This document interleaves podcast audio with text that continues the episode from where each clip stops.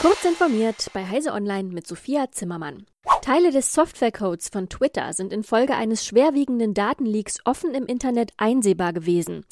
Der Kurznachrichtendienst verlangt nun Informationen zu dem oder den mutmaßlich Verantwortlichen hinter der Veröffentlichung, wie aus Gerichtsunterlagen hervorgeht.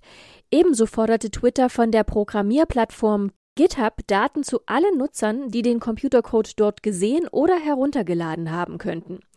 Twitter leitete auch interne Untersuchungen ein, wie die New York Times unter Berufung auf ungenannte Quellen berichtete. Eine Sorge dabei sei, dass der Programmcode möglicherweise noch unentdeckte Schwachstellen enthalte, die Angreifer finden und für den Abgriff von Daten oder Sabotage der Plattform ausnutzen könnten. Die internationalen Gesetzgeber haben erkannt, dass die Abnutzung der Traktionsbatterie im Elektroauto zum Problem werden könnte. Ein Ersatz nach zu kurzer Zeit ruiniert die CO2-Bilanz und dem Fahrzeughalter droht der betriebswirtschaftliche Totalschaden.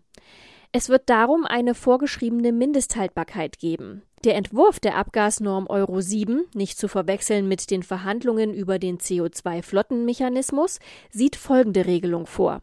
Nach acht Jahren oder 160.000 Kilometern müssen noch 70 Prozent des ursprünglichen Energieinhalts vorhanden sein. Über die Abgasnorm Euro 7 wird derzeit noch verhandelt. Die Europäische Kommission möchte, dass sie ab dem Erstzulassungsdatum 1. Juli 2025 in Kraft tritt. Um einen Zuschuss für steigende Energiekosten von 200 Euro zu erhalten, müssen sich Studierende für die Bund-ID bei der Webseite Einmalzahlung 200 registrieren oder ein Elster-Zertifikat vorlegen. Um die anfallenden Daten anschließend vollständig zu löschen, haben die IT-Sicherheitsexpertin Lilith Wittmann und der Datenschutzexperte und Jurist Christian Aretz Widerruf 200 ins Leben gerufen. Personen, die Daten für Bund-ID löschen möchten, können in einem Online-Formular die bei der Registrierung für die Bund-ID angegebene E-Mail-Adresse sowie ihren Vor- und Nachnamen eingeben. Die Funktion erzeugt dann automatisiert ein Widerrufsschreiben für die Löschung nach Artikel 7 Absatz 3 der Datenschutzgrundverordnung. Ordnung. Die Betroffenen müssen den Text dann nur noch an das Bundesministerium des Inneren schicken. Nintendo trennt seine Spielekonsolen Wii U und 3DS vom eShop. Der schon im vergangenen Jahr angekündigte Schritt wird nun vollzogen. Auf beiden Konsolen wird es nicht mehr möglich sein, auf den digitalen Store zuzugreifen. Neue Inhalte können nicht mehr im Store gekauft werden. Einschränkungen gab es schon vorher.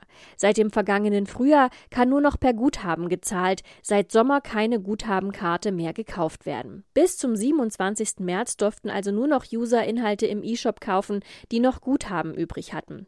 Das gestaffelte Vorgehen sollte die Risiken minimieren, dass Nintendo-Fans überschüssiges Guthaben verlieren. Jetzt können auf keinem Weg mehr neue Inhalte für Wii U und 3DS im Shop gekauft werden. Bestehen bleibt allerdings die Möglichkeit, bereits erworbene Spiele erneut herunterzuladen. Durch den Schritt gehen also keine Inhalte, die man vorher erworben hat, verloren. Diese und weitere aktuelle Nachrichten finden Sie ausführlich auf heise.de. Werbung. Du bist IT-Profi und auf der Suche nach einem Karriereupdate? Dann bist du bei den Stadtwerken München genau richtig. Unser Anspruch? Visionen von morgen schon heute Realität werden lassen. Deine Vorteile? Flexible Arbeitszeiten, modernes Umfeld und viel Raum für smarte Lösungen. Lass uns gemeinsam Münchens Zukunft gestalten. Bewirb dich jetzt auf www.swm.de slash IT.